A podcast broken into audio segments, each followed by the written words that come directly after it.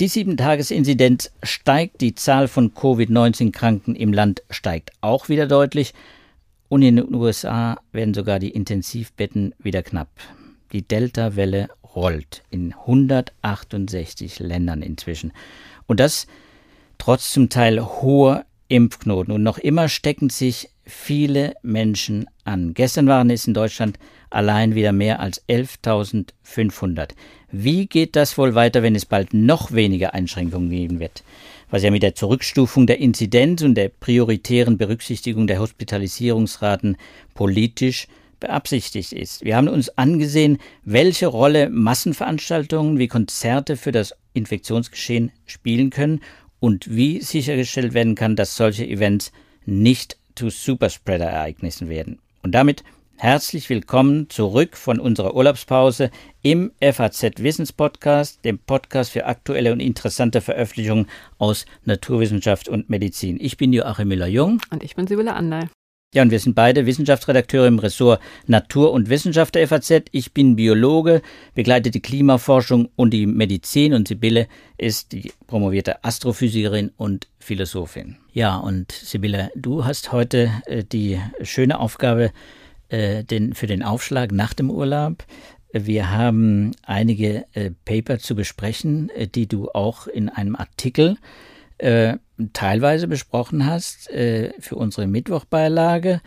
Und äh, die beschäftigen sich mit aktuellen und zum Teil auch etwas zurückliegenderen Publikationen rund um das Thema Massenveranstaltungen und Infektiosität bzw. Infektionsrisiken. Eins ist mir aufgefallen, und das hast du natürlich auch in deinem Artikel sehr schön betont, das ist äh, die Europameisterschaft, die vor kurzem äh, in Europa, unter anderem in London, das Finale stattgefunden hat. Die Fußball-Europameisterschaft. Und da kann man, glaube ich, sagen, äh, wenn ich dein Resümee richtig verstehe, da kann man sagen, das war kein Vorbild für weitere Massenveranstaltungen. Ja, zu dieser Frage ist tatsächlich jetzt ein neuer Report rausgekommen vom Public Health England. In England, das wissen wir ja mittlerweile, ähm, werden sehr viele schöne Daten gesammelt. Da kann man sehr viele Informationen bekommen. Und in Großbritannien gibt es das Events Research Program, das sich tatsächlich zum Ziel gesetzt hat, zu schauen, wie sind die Infektionsrisiken bei großen Veranstaltungen. Und die haben das ausgewertet ähm, für eine ganze Reihe von Veranstaltungen, die zwischen ähm, Ende Juni und Ende Juli stattgefunden haben. Also sechs Großveranstaltungen waren das. Cricket, die EM, Wimbledon, Golf, äh, dann ein Musikfestival und ähm, Royal Ascot war noch mit dabei. Und was sich da gezeigt hat, du hast es gerade schon angesprochen, ist, dass die EM bei weitem am schlechtesten abgeschnitten hat, was ja, das Infektionsgeschehen angeht. Da gab es sehr, sehr viele Fälle. Rausgefunden haben sie das durch Kontaktverfolgung. Die haben also die Leute, ähm, die Infizierten angerufen, gefragt, wo sie waren, wo sie sich angesteckt haben könnten. Und da zeigte sich, dass ähm, im Zuge der EM 6376 Infizierte angegeben haben, dass sie ihre Infektion wahrscheinlich in Stadien bei entsprechenden Spielen bekommen haben könnten. Und ähm, unter den verschiedenen Spielen hat da dann auch nochmal am schlechtesten das Finale abgesch abgeschnitten in, in Wembley. Wir erinnern uns.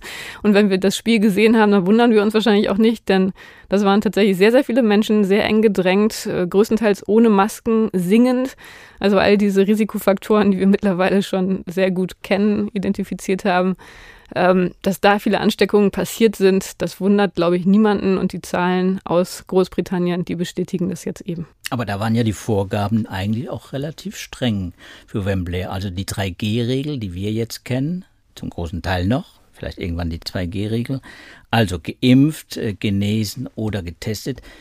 Das wurde ja da gewissermaßen als Sicherheitsstandard vorausgesetzt. Jeder, der da reinkam, sollte eigentlich äh, ja nicht infiziert sein, würde man denken. Und trotzdem gab es Infektionsketten, die dort gestartet wurden. Also es sind infektiöse Personen äh, ins Stadion gekommen. Kannst du dazu was sagen? Was, was hat, hat da die Analyse ergeben? Ja, da ist offenbar einiges schiefgelaufen.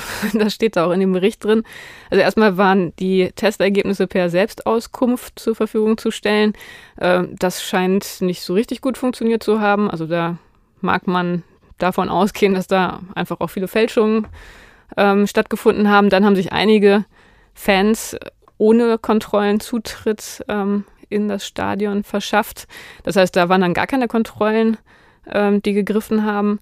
Dann war es offenbar so, dass im Zuge des Turniers sich immer weniger Menschen an die Maskenpflicht gehalten haben. Auch das konnte man als Fernsehzuschauer natürlich bestätigen. Ähm, also das heißt, die Regeln, die waren zwar da, wenn das alles befolgt worden wäre, hätte es klappen können, aber es wurde nicht befolgt und ja, die Konsequenzen, die sind in diesen Zahlen abgebildet.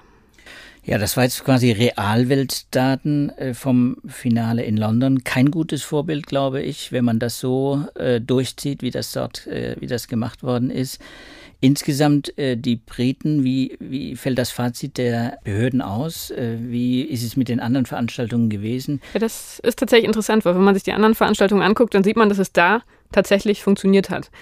Also zum Beispiel bei Wimbledon, ähm, da ist es so, das waren vollbesetzte Tennisplätze, vollbesetzte Ränge ähm, da gab es wirklich deutlich weniger Infektionsfälle. Also da haben die Leute sich offenbar sehr diszipliniert dran gehalten, kann man sich auch vorstellen. So ein Tennisturnier ist ja eine sehr, relativ gesittete Veranstaltung.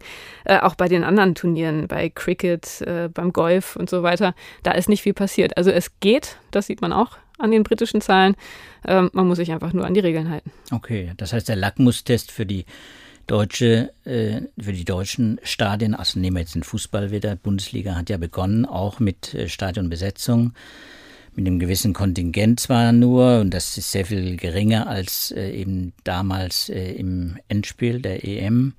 Hm, da kann man davon ausgehen, wenn die Hygienevorschriften und die Abstandsregeln eingehalten würden, dass das auch funktioniert. Wie ist dein Eindruck? Ja, also dieses Events Research Program, das ich schon angesprochen hatte in Großbritannien, ähm, das war jetzt in der Phase 3, das waren eben diese angesprochenen Sportveranstaltungen. Die haben sich das schon länger angeguckt und die Ergebnisse der Phase 1 sind auch in diesem Report zitiert worden. Und da war ein Ergebnis, dass äh, Veranstaltungen draußen natürlich sehr viel weniger gefährlich sind als die, die drinnen stattfinden. Und dass man auf der Grundlage von CO2-Messungen sehr gut nachvollziehen kann, an welchen Stellen die Ansteckungsrisiken besonders groß sind.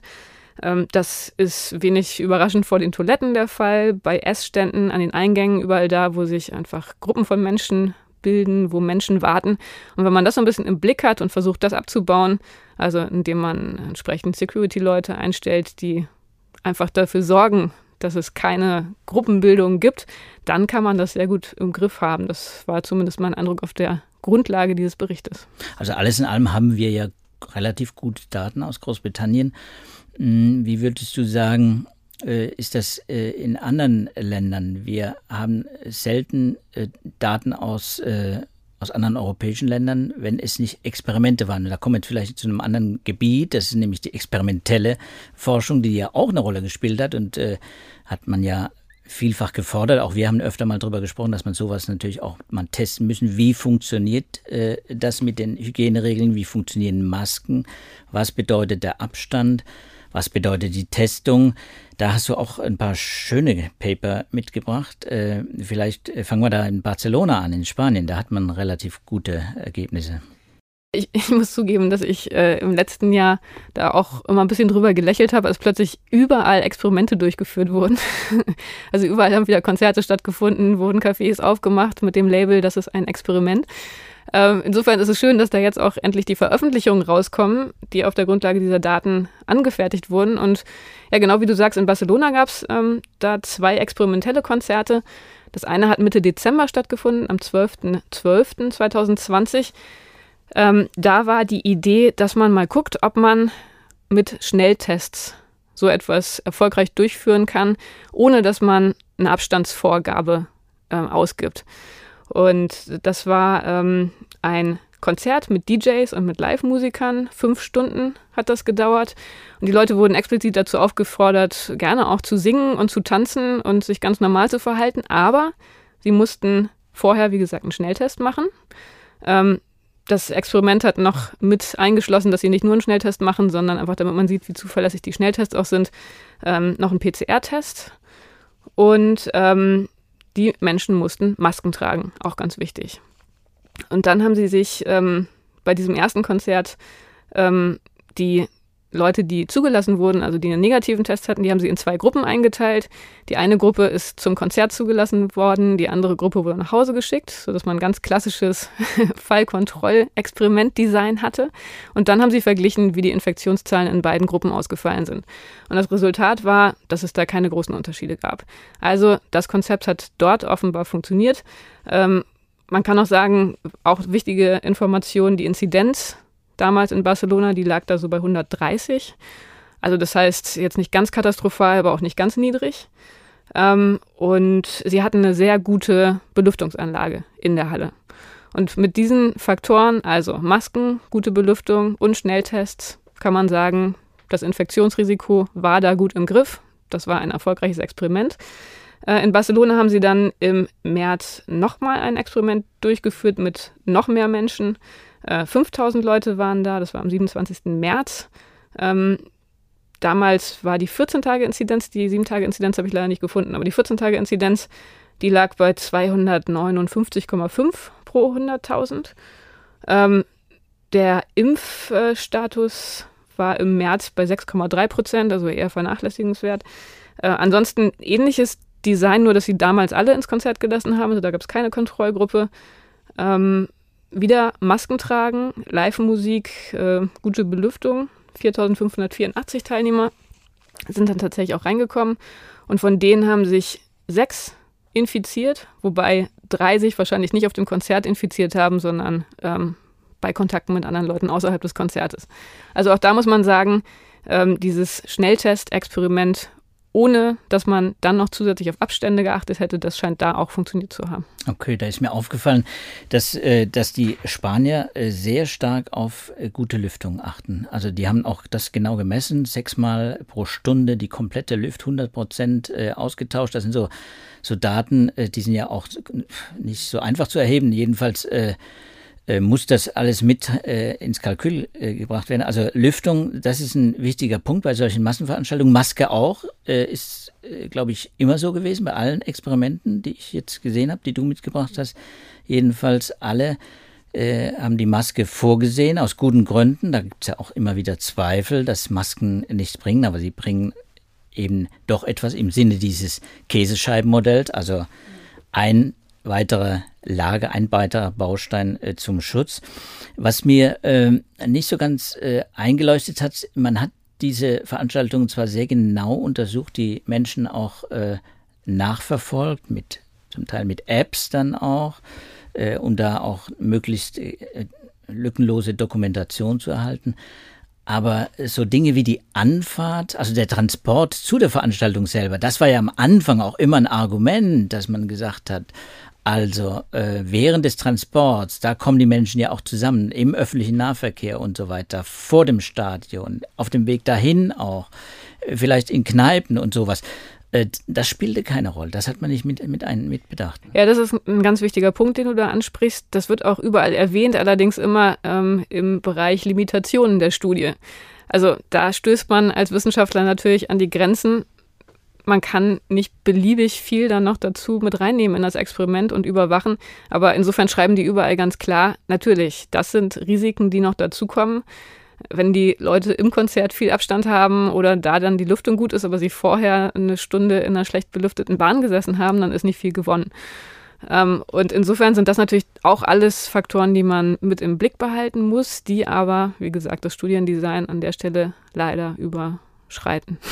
Okay, aber gut, äh, wenn es zu vielen Ansteckungen gekommen wäre, dann hätte man sie ja wahrscheinlich dann auch hinterher festgestellt, weil so schnell schlägt ein Test, ein Antigentest auch am Eingang eines äh, Stadions, äh, wenn man sich äh, eine halbe Stunde vorinfiziert hat, nicht an. Also der wäre auch durchgegangen und äh, das kann auch der eine oder andere Fall von Infektion, den du ja geschildert hast, auch gewesen sein. Ähm, Jetzt hat es ja auch ein großes Experiment in Deutschland gegeben. Darüber haben wir auch berichtet und das hast du auch schon mal erwähnt. Darüber haben wir letzte Woche, letztes Jahr mal ganz kurz mal gesprochen. Da gab es noch keine Ergebnisse, deswegen es sollte, hätte, wollte, wollten wir einfach auch nicht darüber sprechen. Aber jetzt äh, glaube ich, äh, jetzt ist die Veröffentlichung heraus. Jetzt wissen wir, was bei diesem Konzert von Tim Bensko äh, in Leipzig äh, herausgekommen ist. Eine Gruppe aus Halle, Universitätsklinikum, hat das veröffentlicht in Nature Communication. Vielleicht erzählst du mal kurz, wie, was, da, was da das Ergebnis war, ob das sich deckt mit den spanischen und britischen Erfahrungen. Ja, also das Konzert hat am 22. August vergangenen Jahres stattgefunden in der äh, Quarterback Immobilien Arena in Leipzig, die anscheinend eine der zehn meistbesuchten Veranstaltungshallen in Deutschland ist und äh, so ähnlich aufgebaut ist, architektonisch offenbar wie die Porsche Arena oder die Max-Schmeling-Halle in Berlin. Also schon ähm, repräsentativ gelten kann für viele andere Veranstaltungshallen, für Großveranstaltungen. Ähm, da war das Design ein bisschen ein anderes als bei den Studien in Barcelona. Ähm, und zwar ging es da vor allem darum, herauszufinden, wie viele Kontakte Besucher eines Konzertes im Laufe des Konzertes so haben und wie man die Zahl der Kontakte verschiedener Dauern ähm, durch gezielte Maßnahmen beeinflussen kann. Also die Idee, wie kann ich verhindern, dass so ein Großkonzert dazu führt, dass ganz viele Menschen aufeinandertreffen. Ähm, das heißt, die haben gar nicht so sehr wirklich auf die Infektionen geguckt äh, zu dem Zeitpunkt vor einem Jahr. In Deutschland gab es ja auch gar nicht so viele Infektionen. Äh, da wäre das wahrscheinlich gar nicht so richtig sinnvoll gewesen. Aber was sie an Daten gesammelt haben, war eben die Frage, welche Kontakte. Und auf dieser Grundlage haben sie dann äh, Modelle laufen lassen und geguckt, was man daraus folgern kann. Das heißt, die haben ähm, diese Halle, die eine Kapazität von knapp 9000 Menschen hat, ähm, besetzt, nicht voll natürlich. Sie hatten zum Ziel, 4000 Leute reinzulassen. Das haben sie leider nicht geschafft. Da haben sich nicht genügend Freiwillige gemeldet. Das waren dann äh, eher sowas wie 2000 Teilnehmer, die sich gemeldet haben. Und von denen wurden 1212 Teilnehmer dann tatsächlich zugelassen. Ähm, die wurden vorher PCR getestet, bis zu 48 Stunden vorher. Ähm, es wurde dabei nur einer positiv getestet. Da sieht man schon, wie wenig ähm, los war zu dem Zeitpunkt in Deutschland in Bezug auf das Infektionsgeschehen. Ähm, dann mussten die Teilnehmer ähm, zwischen 18 und 50 Jahre alt sein, keine Vorerkrankungen haben, aus keiner Risikogruppe sein, keinen Kontakt zu Risikopatienten haben und so weiter. Also die waren da sehr, sehr vorsichtig bei dem Experiment, haben dann jeden der Besucher mit so einem Kontakt-Tracing-Sensor äh, ausgestattet, den jeder um den Hals tragen musste. Jeder hat eine Maske bekommen, auch da wieder Maskenpflicht, ähm, FFP2-Maske. Und dann haben sie drei verschiedene Szenarien ausprobiert. Also einmal sollten die Leute sich das Konzert anhören ähm, und sich dabei so verhalten wie vor der Pandemie. Also zwei Eingänge, alle Plätze durften besetzt werden, keinerlei Vorgaben in Bezug auf Abstände. Also da gab es auch Sitzplätze, anders als in den spanischen Hallen. Da hat man gestanden, zum Teil auch sehr nah. Nee, da hat man getanzt. In, in Spanien hat man tanzen dürfen. Und äh, in Leipzig, das war ein Konzert mit Sitzplätzen. So, und beim ersten Szenario, ähm, das lief dann so 60 Minuten Zeit, um da irgendwie reinzukommen in die Halle, 20 Minuten Konzert, dann 20 Minuten Pause, nochmal 20 Minuten Konzert und dann 15 Minuten Zeit, um wieder aus der Halle rauszukommen. Und das Ganze dreimal. Wie gesagt, das erste Szenario, Verhalten wie vor der Pandemie. Zweites Szenario, doppelt so viele Eingänge, also vier Eingänge bzw. Ausgänge. Und die Halle wurde in vier Quadranten eingeteilt, sodass sich diese vier Gruppen von Menschen nicht mischen konnten. Und äh, die Sitzplatzverteilung folgte einem Schachbrettmusterprinzip. Also es wurde immer ein Platz freigelassen. Und dann das dritte Szenario, nochmal verschärft, acht Eingänge. Ähm, entsprechend acht Gruppen von Leuten und die Menschen wurden paarweise platziert mit jeweils 1,5 Metern Abstand dazwischen. Und dann wurde gemessen, wie viele Leute treffen ähm, die Leute im Schnitt während des Konzertes, während der verschiedenen Phasen des Konzertes ähm, in den verschiedenen Szenarien. So, das waren die Daten, die erhoben wurden. Und was dabei rauskam, war, ähm, dass lange Treffen, also die man ähm, infektionstheoretisch als am maßgeblichsten einschätzen würde, also Begegnungen, die länger als 15 Minuten dauern, ähm, von denen treten bei normalem Verhalten im Schnitt neun auf. Wenn man dann aber Abstandsregeln einführt, also Szenarien 2 und 3 betrachtet, dann kann diese Zahl deutlich verringert werden. Und das heißt, man hat dann bei so einem Konzert tatsächlich nicht besonders viele Begegnungen, die länger dauern als 15 Minuten. Wenn man sich kürzere Zeitspannen anguckt, also auf 5 Minuten runtergeht oder dann im Extrem sogar auf, auf Begegnungen, die, ähm, die länger als 10 Sekunden dauern, dann hat man natürlich sehr viel mehr Begegnung. Und da kann man sich dann überlegen, äh, mit welcher Variante habe ich es jetzt gerade zu tun, wie gefährlich ist das jeweils. Aber diese Daten, die haben die Wissenschaftler erhoben. Die haben sie dann genommen, ähm, haben dann gleichzeitig die Halle modelliert und ein fluid-dynamisches Modell gerechnet. Auch hier wieder, das hatten wir ja gerade schon angesprochen, ganz wichtig, wie ist die Belüftung? Da haben sie auch wiederum zwei Szenarien angeguckt. Einmal die Belüftung, wie sie wirklich in der Halle implementiert ist. Ähm, eine sehr gute Belüftungsanlage offenbar, die es da gibt in der Halle. Genau, also die Halle ist 135.000 Kubikmeter Raumvolumen groß. Und die Belüftung, die sie haben, ähm, die kann 198.000 Kubikmeter pro Stunde erneuern. Und das war das eine Szenario, was sie sich angeguckt haben. Das andere Szenario, da haben sie eine Belüftung angeguckt, die weniger gut funktioniert, die weniger Luft austauscht, äh, die dafür äh, weniger für Verwirbelung sorgt. Und da haben sie auch rausgefunden, ja, die Belüftung ist zentral wichtig.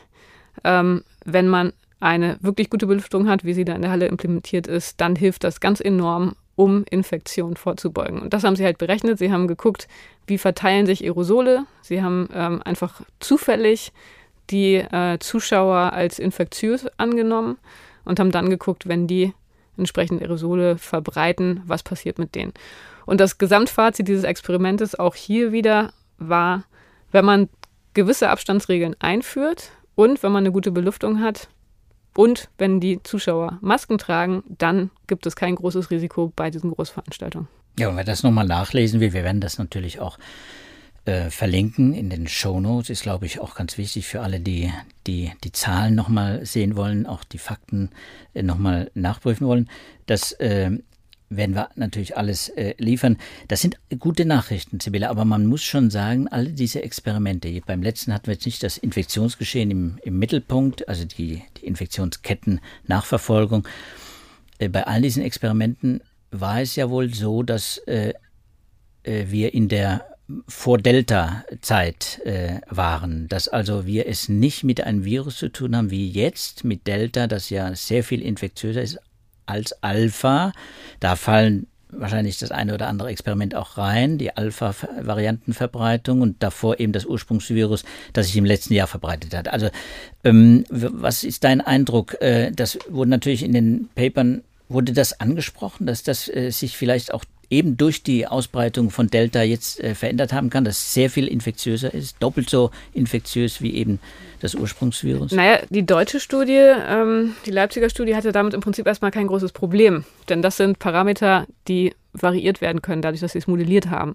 Und äh, das hatte ich ja gerade schon kurz angesprochen, dann kann man einfach die Dauer der Begegnung entsprechend runtersetzen und sagen, ähm, es ist jetzt schon eine Gefahr, wenn ich immer nur fünf Minuten treffe, weil eben die Virusvariante deutlich ansteckender ist. Also entsprechend kann man die Daten da weiterhin nutzen, aber dass es einen großen Unterschied macht, das haben wir ja in London gesehen. Ähm, das zeigt die EM. Da hätte man ja vorher wahrscheinlich nicht unbedingt gedacht, dass es so katastrophal ausfällt, einfach vor dem Hintergrund, dass es ja draußen stattgefunden hat hat man ja immer gedacht, naja, draußen ist man sowieso ziemlich sicher. Und dass das einen großen Unterschied macht, das ist, glaube ich, ziemlich klar. Das andere, ähm, was nicht berücksichtigt ist, in diesen Studien, ist natürlich der mittlerweile recht hohe Anteil der Geimpften. Hat man jetzt auch gesehen in London, hat da auch nicht übermäßig geholfen, aber es ist natürlich trotzdem eine interessante und wichtige Frage, was das wiederum heißt. Und da haben wir jetzt, wie schon die ganze Zeit in der Pandemie, wieder das Problem, die wissenschaftlichen Studien die rennen so ein Stück weit den Entwicklungen hinterher, weil dann doch der Prozess der Peer-Reviewed Publication eine gewisse Zeit in Anspruch nimmt und das Virus, Virus äh, durch seine ständigen Mutationen uns wenig Ruhe lässt. Ja, man muss sagen, dann London, Wembley, das war ja dann schon im Sommer, im Juni, und da hat sich ja Delta auch tatsächlich in dem Fall schon verbreitet, nämlich auch während der gesamten EM quasi. Also da könnte man auch mutmaßen, dass der Delta-Effekt schon drin ist. Äh, du hast gesagt, relativ hohe Impfquoten und trotzdem und, und auch Outdoor-Veranstaltungen, also eine Außenveranstaltung, Lüftung ist da kein Thema, aber eben Delta. Und das äh, könnte eine Rolle spielen. Wir bekommen ja jetzt auch immer öfter Berichte auch äh, zu lesen, hm, gerade in den USA, wo sich Delta ja auch sehr schnell ausgebreitet hat, jetzt äh, eine ganz große neue Welle von Hospitalisierung, ich habe schon angedeutet, auch mit vielen Toten und äh, äh, vielen schwerkranken Menschen, 100.000 Neuinfektionen zurzeit, äh, auch äh, entfacht hat. Übrigens äh, zu 95 Prozent bei den Ungeimpften, also die Geimpften sind auch da viel, viel besser geschützt. Aber es gibt eben äh, fast überall noch sehr viele Ungeimpfte. Und das sind eben viele Millionen auch, die noch nicht geimpft werden können, wie die kleinen Kinder. Oder eben die äh, Impfung lässt auch zum Teil schon nach. Die früh geimpften, Älteren, äh, die müssen aufpassen mit äh, Delta. Also da äh, scheint mir doch so, dass äh, das jetzt eine Rolle spielt. Deswegen kann man diese Experimentergebnisse und diese positiven Fazit, die du jetzt äh, quasi auch übermittelt hast und über die wir uns natürlich freuen, nicht so eins zu eins übertragen. Äh, ich erinnere mich an Diskussionen in den letzten Tagen über Impfdurchbrüche in USA, die sehr häufig registriert werden, bei uns ja auch registriert werden vom Robert Koch Institut, aber dort sehr viel mehr und dort eben auch bei, äh, bei eben vollständig geimpften äh, Personen, die sich in Veranstaltungen Menschenansammlungen, jetzt nicht unbedingt in Massenveranstaltungen, aber in Menschenansammlungen, von denen man weiß, die draußen stattgefunden haben. Also wo eine Party stattgefunden hat oder wo eine Hochzeit draußen stattgefunden hat und sich dann doch relativ viele angesteckt haben.